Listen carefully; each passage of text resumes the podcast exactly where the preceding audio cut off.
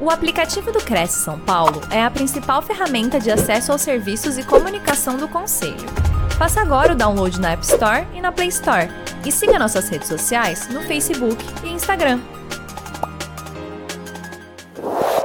Olá, bom dia a todos. Bem-vindo a mais uma live produzida pelo Cresce São Paulo. A nossa convidada de hoje é a Maria Inês Arruda de Três Rios. Bom dia, Maria, tudo bem com bom você? Bom dia, Cris, como vai? Tudo bom? Muito, um seja, igualmente, seja muito bem-vinda. Você está estreando aqui na nossa TV Cresce. Sim, sim, a primeira live que a gente está fazendo. Eu vou ler aqui o seu currículo, Maria. A Maria é graduada em Direito pela Universidade de São Paulo, pela USP, pós-graduada em Métodos Alternativos de Resolução de Conflitos, especializada em Mediação Empresarial pela FGV, mediadora formada pelo Instituto é, Familia, Familiar, é isso que Família. fala? Família. Família. Família. Instrutora de mediação certificada pelo Conselho Nacional de Justiça, integrante do Polo Formador de Instruções de Mediação junto ao TJSP, instrutora de formação de instrutores de mediação junto ao TJ Bahia. Seja bem-vinda. A, a, Maria vai falar hoje sobre mediação e diversidade sexual. Uma ação transformadora. Esse é o tema, né, Maria? Perfeito, perfeito. É isso mesmo. Seja bem-vinda, boa palestra para você. Muito obrigada, Cris, pelo acolhimento, ao Cresce pelo convite, à equipe de apoio com o Gilberto. É um prazer muito grande estar aqui com vocês hoje para tratar de um tema tão, tão atual, né, tão presente né, nas nossas vidas. E eu acho que a gente, para começar a falar de mediação, a gente tem que falar um pouco de conflito, né? o que é o conflito, como é que ele interage na nossa vida. E a gente sabe, né, que conflito é algo que é presente em todos os momentos de nossas vidas, né? A gente tem os nossos conflitos internos quando a gente tenta negociar conosco mesmo. Então, eu estou acordando, eu estou cansada, mas eu tenho uma reunião, aí eu começo a negociar comigo mesma, vou dormir mais um pouquinho, não vou, ah, pronto, vou levantar porque é importante para mim. E a gente tem os conflitos também, né, que, é, que são entre pessoas, né? E são esses conflitos que interessam para a mediação. O conflito interrelacional, aquele conflito que atinge a subjetividade das pessoas. Aí a gente para para pensar como é que a gente é, lida com os conflitos, né?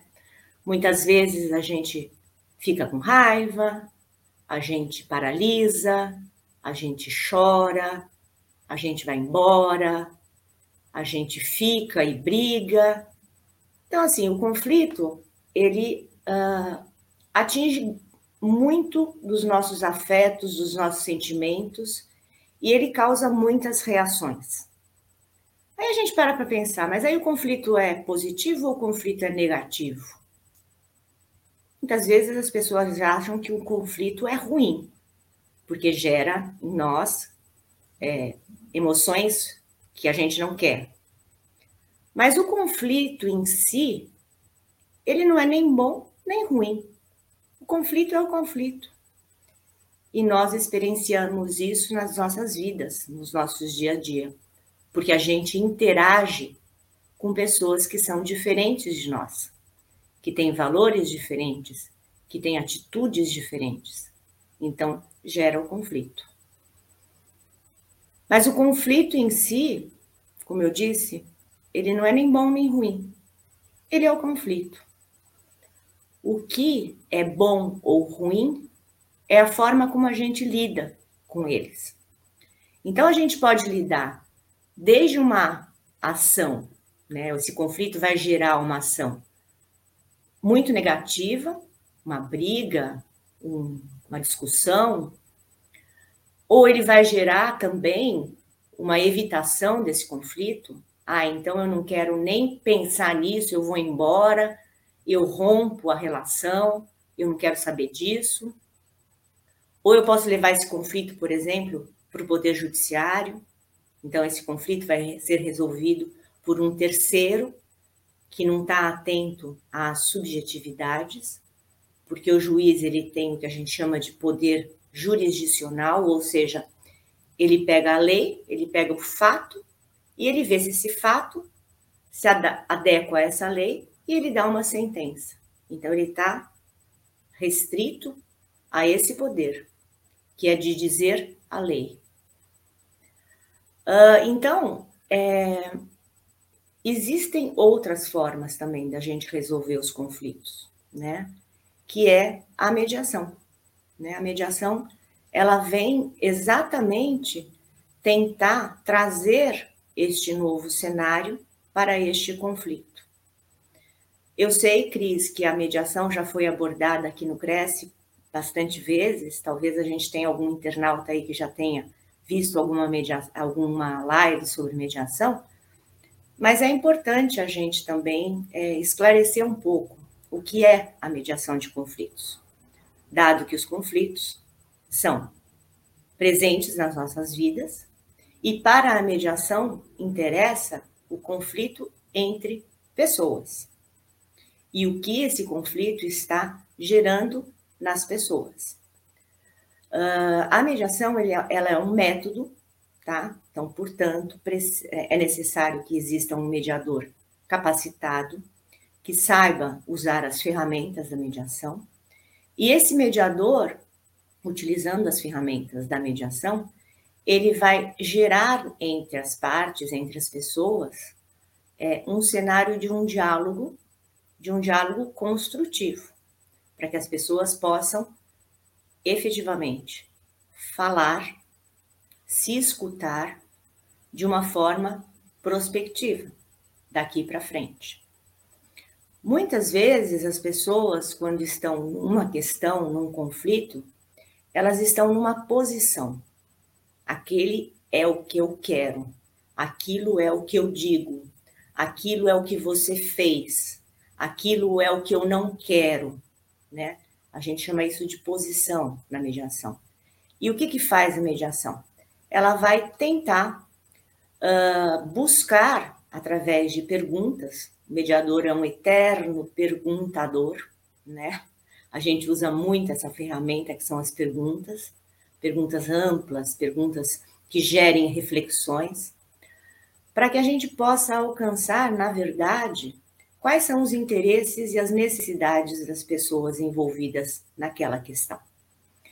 Uh, muitas vezes, quando a gente está dando aula, a gente usa o exemplo para entender um pouco, um exemplo bastante ingênuo, bastante é, singular, uh, da mãe que está com os dois filhos ali, os dois estão brigando bravamente, quase que se estapeando por conta de uma laranja.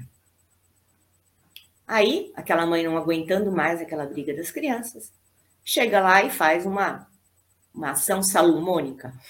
Pega a laranja, divide ao meio, dá uma para um, metade para um, metade para o outro.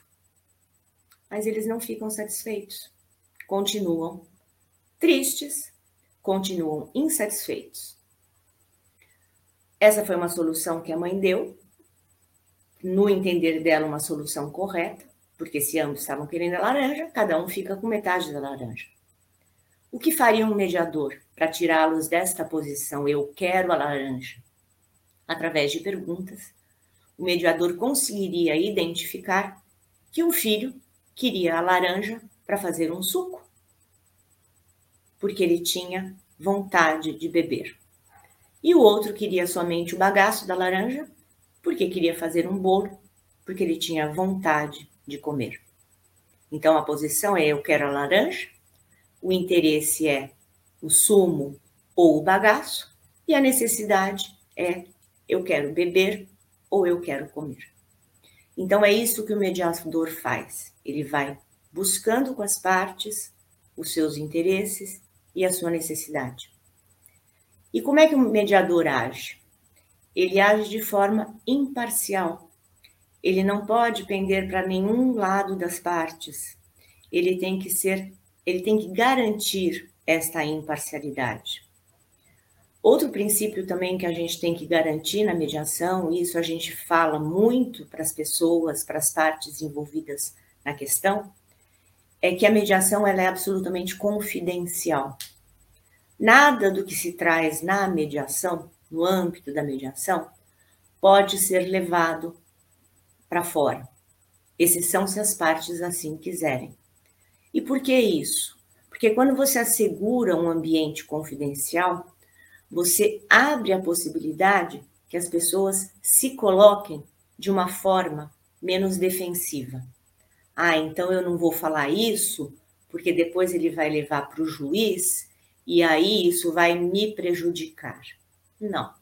Na mediação, nós temos esse princípio que deve ser observado de forma muito uh, eficaz. Outro princípio muito interessante da mediação é a voluntariedade. As partes precisam querer participar de uma mediação.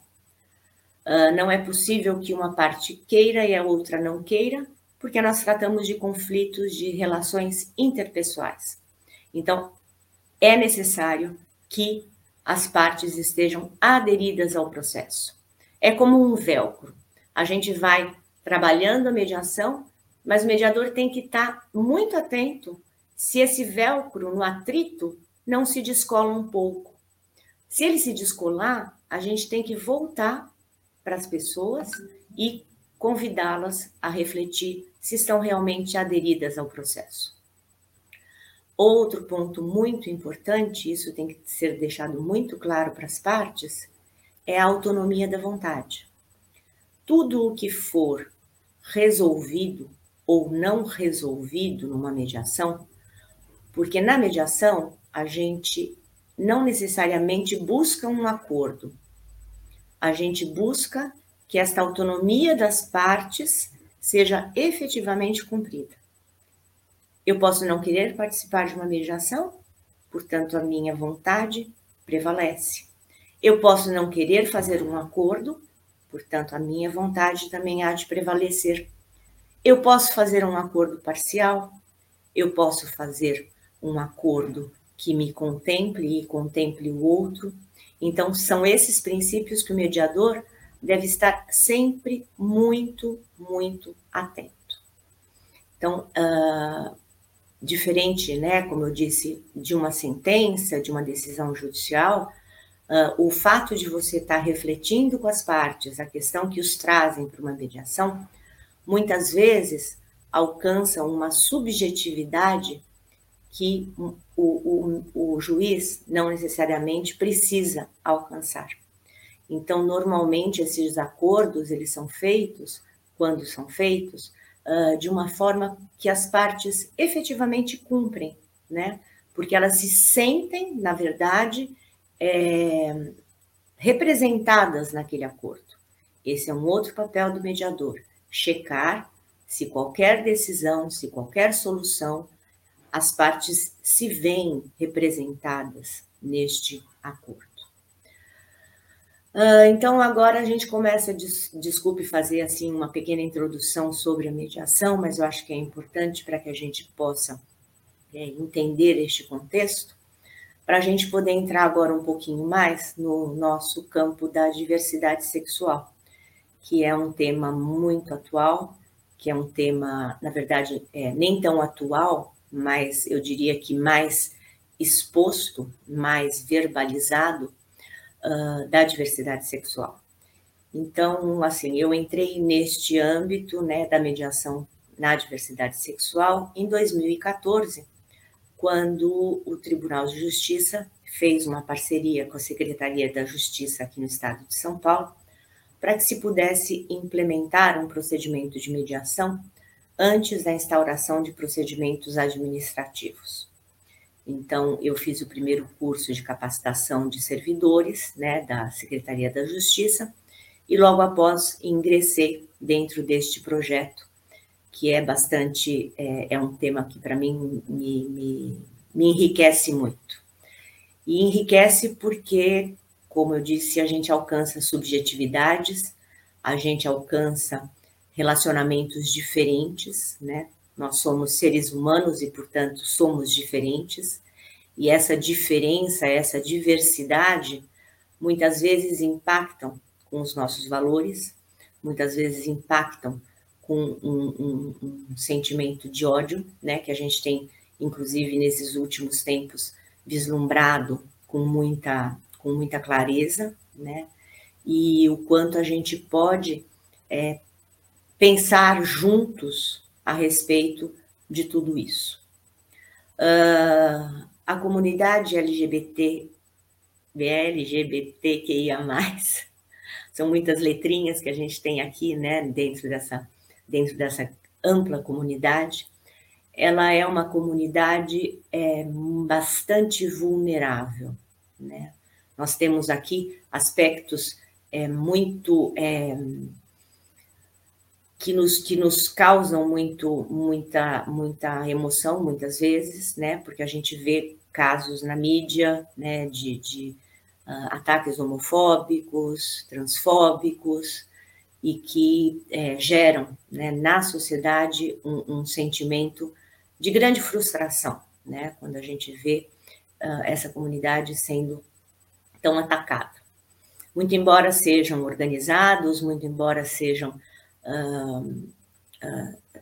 tenham é, grandes avanços, especialmente aqui no estado de São Paulo, porque a gente tem uma lei né, que, que, que regulariza né, essas situações, uh, a gente ainda tem né, esse, esse infeliz acaso desse esse infeliz é, caso de, de, de, de uh, conflitos, né, por conta da, da diferença né, de, de, de, de, aspectos né, da sexualidade, e a gente, então, desde então, começamos a trabalhar né, com, esses, com, esses, com, com esses conceitos e com essas questões.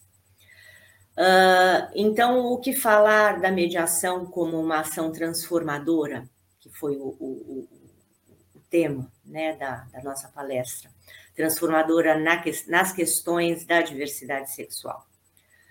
Quando nós nos propomos a olhar para esta questão, e, como eu disse, a mediação ela, ela, ela propõe que as pessoas pensem juntas né, sobre as questões que, atraz, que as trazem à mediação, a gente começa a perceber que muitas das questões passam, primeiro, pelo desconhecimento de uma série de, de, de regulações, passa pelo desconhecimento da subjetividade do outro e passa também pela questão de você não ter diálogos.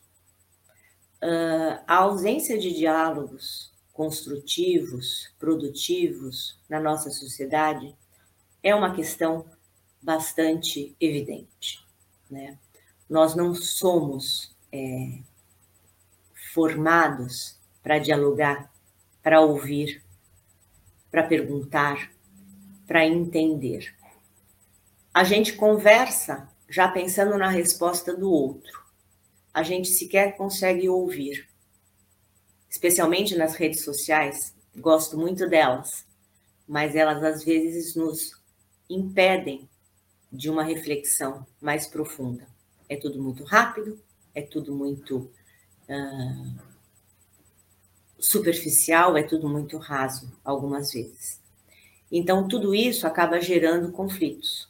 E, como eu disse, os conflitos geram emoções e geram, muitas vezes, consequências das ações que a gente toma com eles.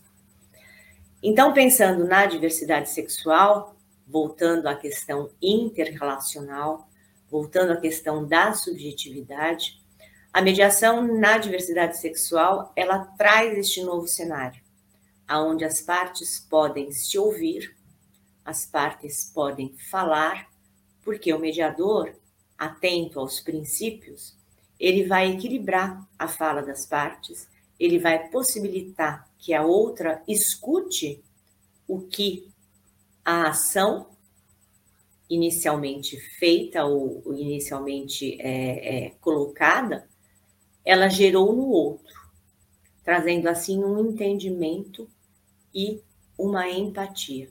A gente fala muito em empatia na mediação, porque a empatia ela acaba gerando um sentimento que a gente fala de calçar o sapato do outro, né? Uh, e entender o que que aquela minha ação gerou nas emoções e nos afetos do outro. Uh, aí a gente pode perguntar assim, poxa, mas é, é, o que, que difere a mediação na diversidade sexual para os outros temas?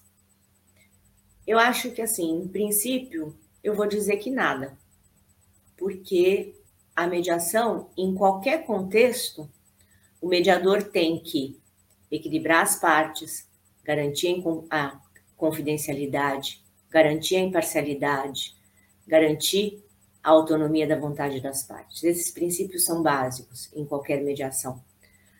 Mas ao longo do trabalho que a gente desenvolve lá na Secretaria da Justiça, eu comecei a perceber que nestes casos tão sensíveis, uh, o olhar do mediador tem que ser mais apurado.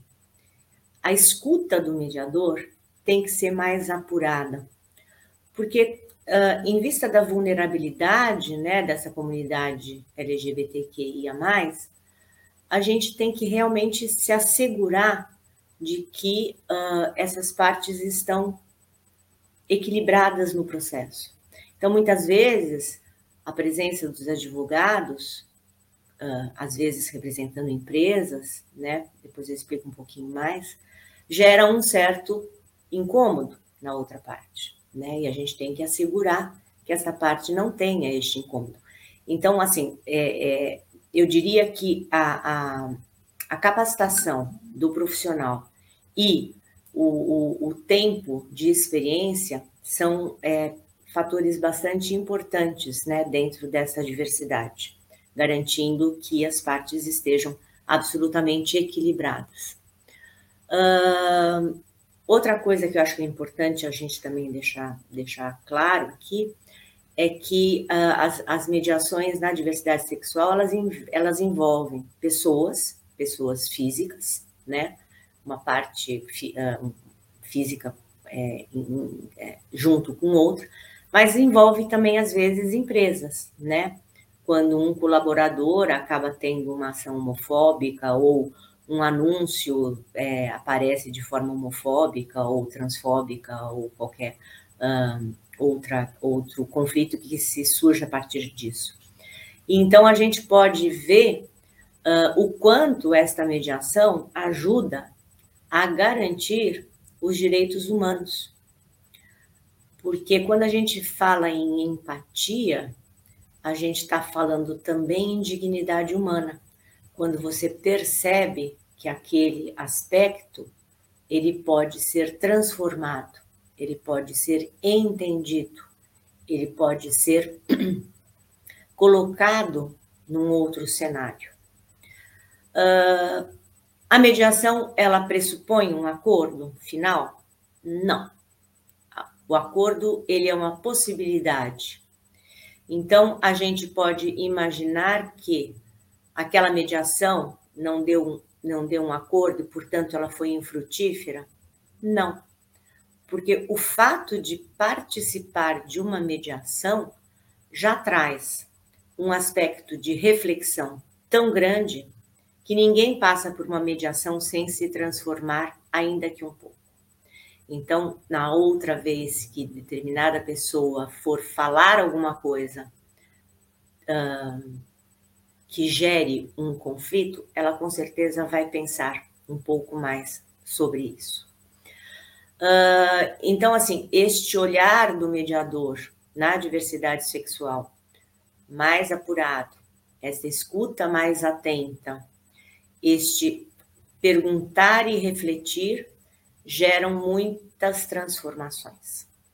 Uh, é interessante, por exemplo, eu tive é, uma, um, um, caso em que as partes tinham é, tiveram lá um conflito, eram duas pessoas e nós não conseguimos fazer um acordo num primeiro momento, porque a gente precisava entre eles é, resgatar a confiança de uma amizade que havia sido rompida.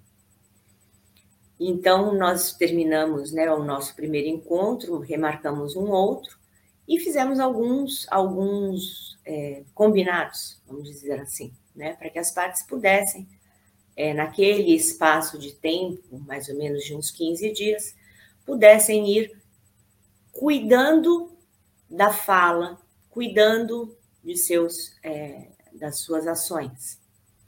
E aí nós remarcamos um encontro e quando eu fui para o próximo, estava presente só uma das partes, eles eram amigos, e a parte veio somente para me dizer que, infelizmente, aquele amigo havia falecido dias depois do nosso primeiro encontro. E ele veio para me agradecer, porque ele havia conseguido conversar com aquele amigo antes de seu falecimento.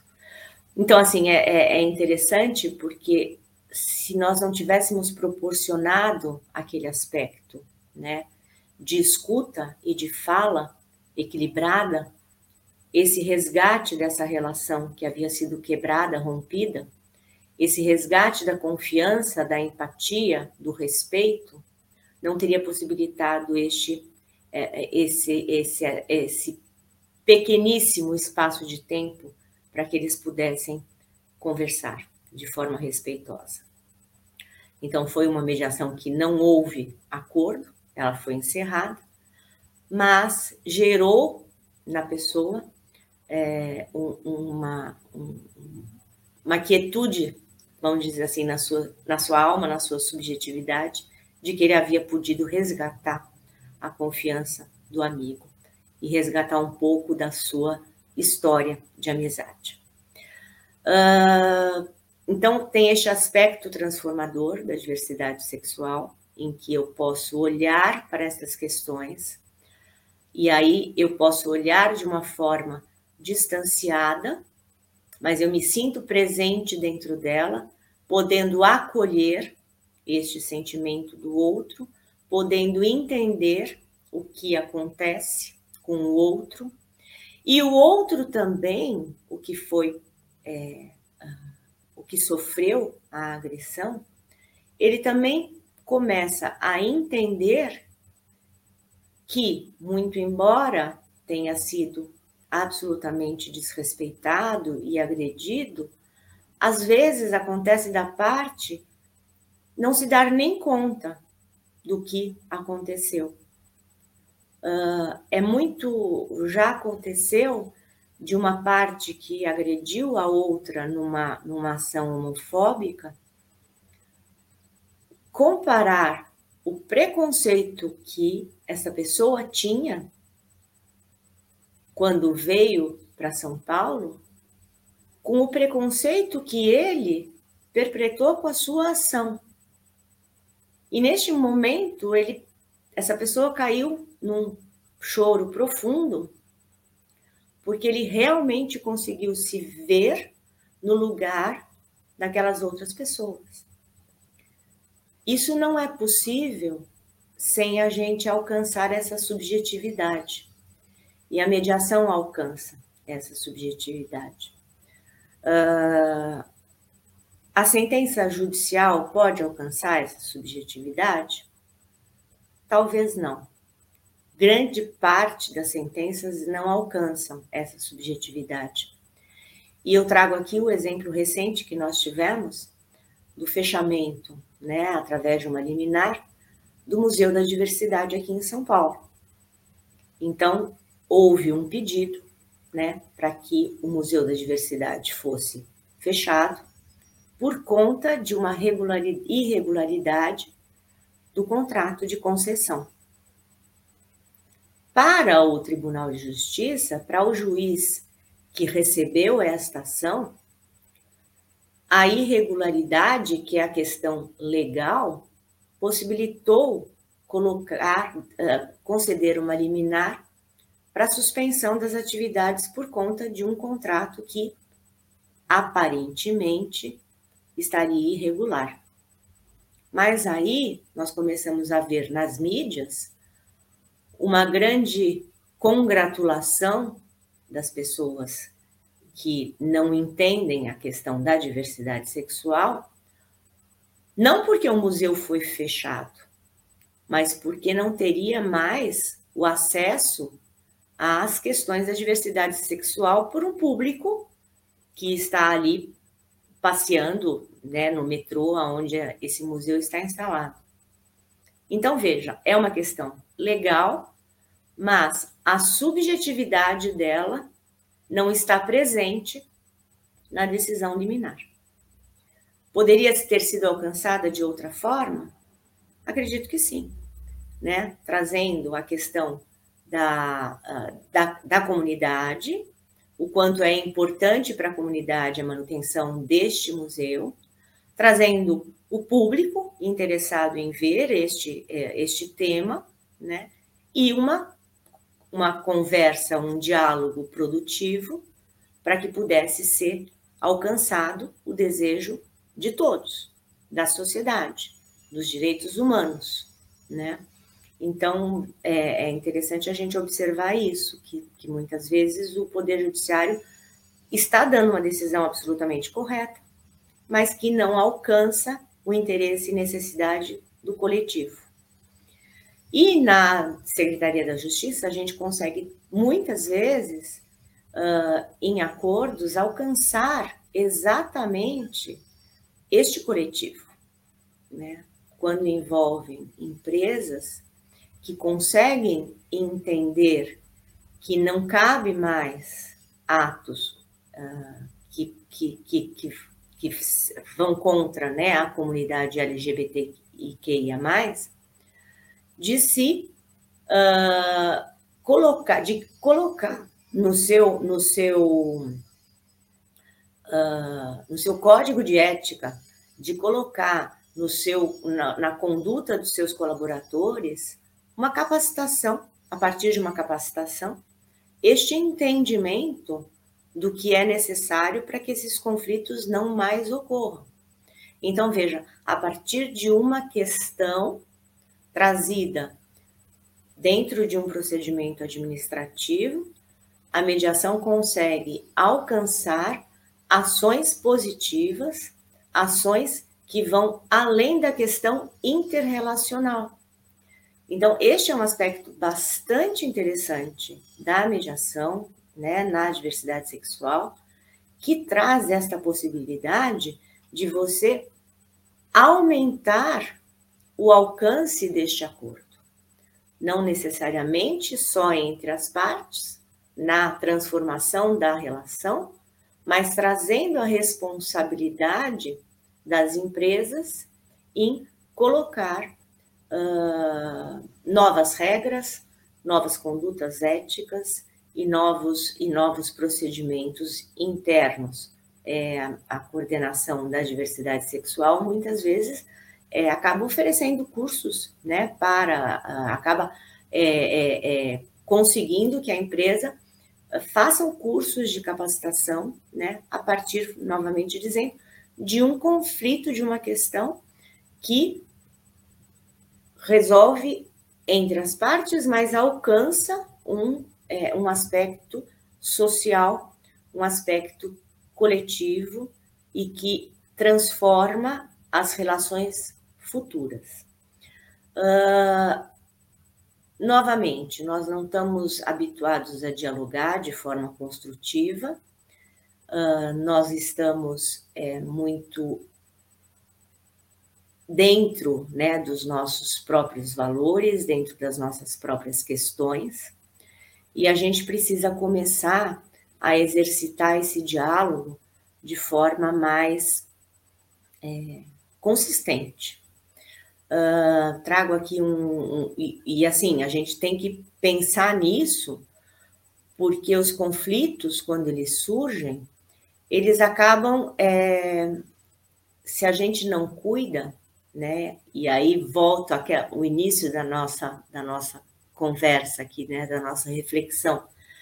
Quando eu nego um, um, um conflito, esse conflito acaba ficando latente, né? Dentro de mim e eu acabo enraizando esse conflito, né? E entrando numa espiral, né? Eu acabo entrando, eu acabo é, intensificando, né? Este meu essa minha raiva, este meu ódio, e lá na frente eu vou explodir com uma outra situação. Então, trazer a mediação também para as escolas é muito importante, porque você acaba capacitando né, as crianças neste diálogo. Muitas vezes eu conheço é, mediadores que foram capacitar né, professores em escolas, e de repente você vê as crianças é, elas próprias resolvendo suas questões, né? E a gente tem a questão da diversidade sexual nas escolas também. Então a gente tem que fazer com que as nossas crianças elas consigam conversar, né? E não deixar que o bullying acabe acabe é, transformando esse conflito em algo muito maior. Tem um episódio de uma série que chamava chama Psi, uh, não sei se tem disponível aí já na internet, mas foi um, uma, uma série muito interessante que quem fez foi o psicanalista Contardo Caligares, né, com, com uma empresa de, de, de seriados, em que ele traz uma questão muito, muito, muito interessante e fala bem dessa espiral do conflito, né? Quando você não olha o conflito, não tenta, não tenta interagir com ele, não tenta olhar para ele de uma forma dialógica, em que uma família vinda do estrangeiro uh, veio aqui, veio para o Brasil, um casal e um filho, e deixou o filho mais velho na terra natal. E passaram passaram-se aqui alguns anos e eles descobriram que este filho que estava habitando com eles aqui no Brasil era gay. E os valores familiares impediam que se aceitasse esta essa essa essa este filho gay, né? Essa orientação sexual do filho. então, uh, o, o, o, os pais acabaram buscando uma ajuda psicanalítica, mas não, não conseguiram né, se vincular a essa questão. E este conflito familiar foi, foi tomando uma forma tão é, intensa, tão tão destrutiva que o filho mais velho veio para o Brasil e acaba assassinando o irmão. Isso não é incomum né, na nossa sociedade. A gente vê que a comunidade LGBTQIA, é uma das que mais uh, sofre agressões físicas e mais sofre homicídios. Né?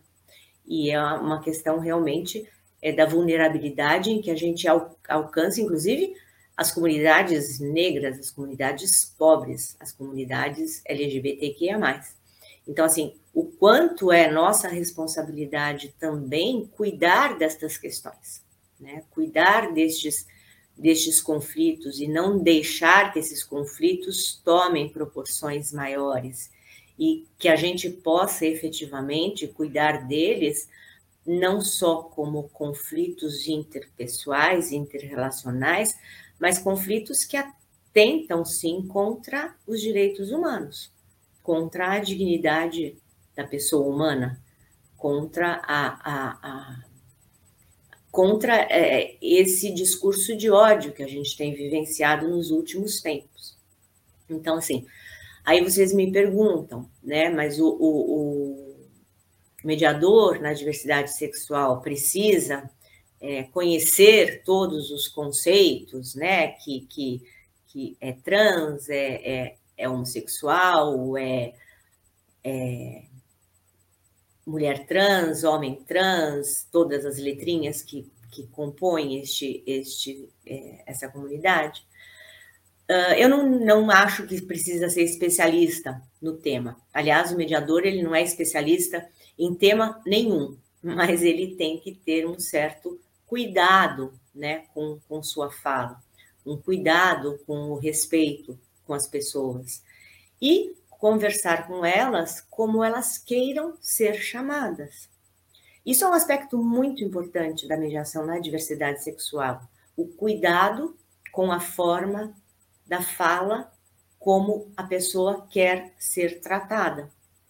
Uh, e a gente tem que é, trazer este cuidado não só para o mediador, que, como eu disse, ele tem que estar muito atento aos princípios que regem a sua mediação, mas cuidar também para que os outros respeitem este, este, este cuidado.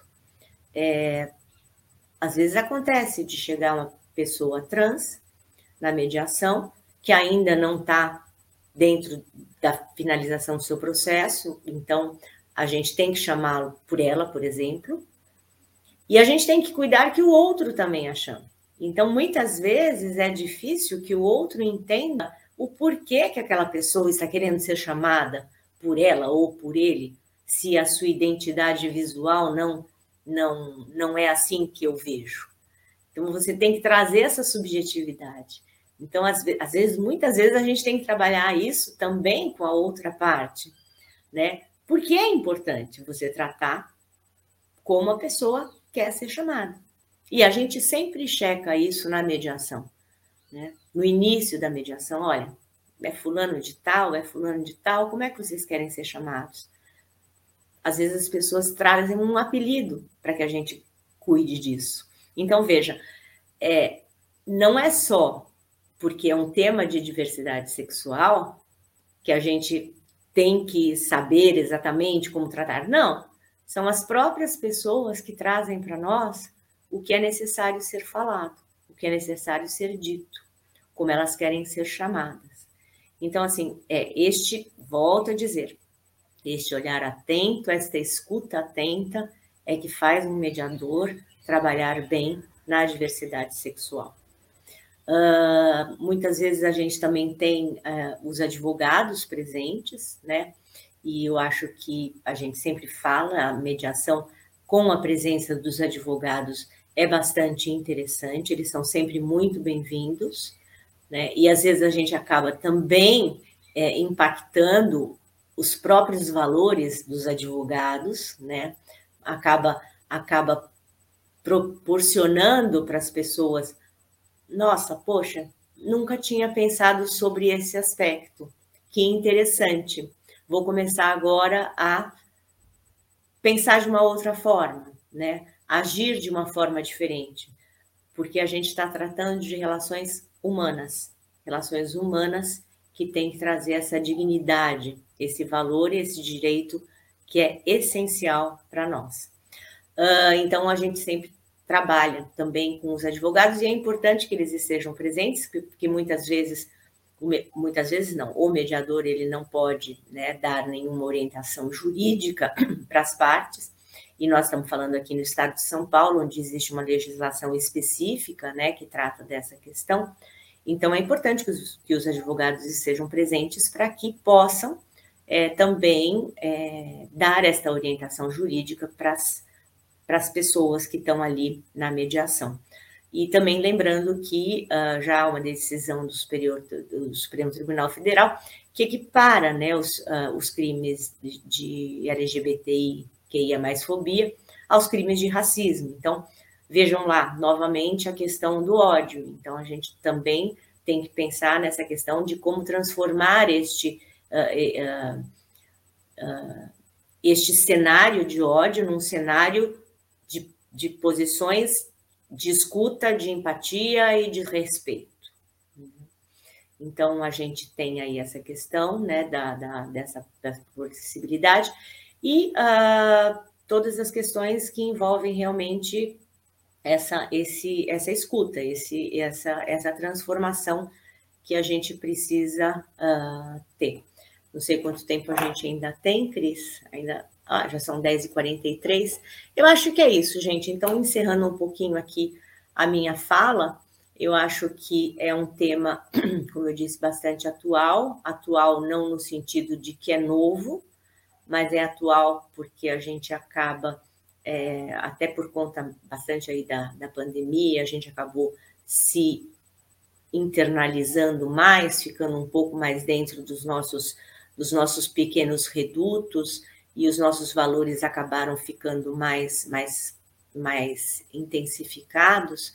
E aí eu acho que assim uma, uma coisa bastante interessante no papel do mediador uh, tratando com esse tema da diversidade sexual é que as, a, a, a, pode acontecer uh, dos seus próprios valores, né, se impactarem numa situação, né?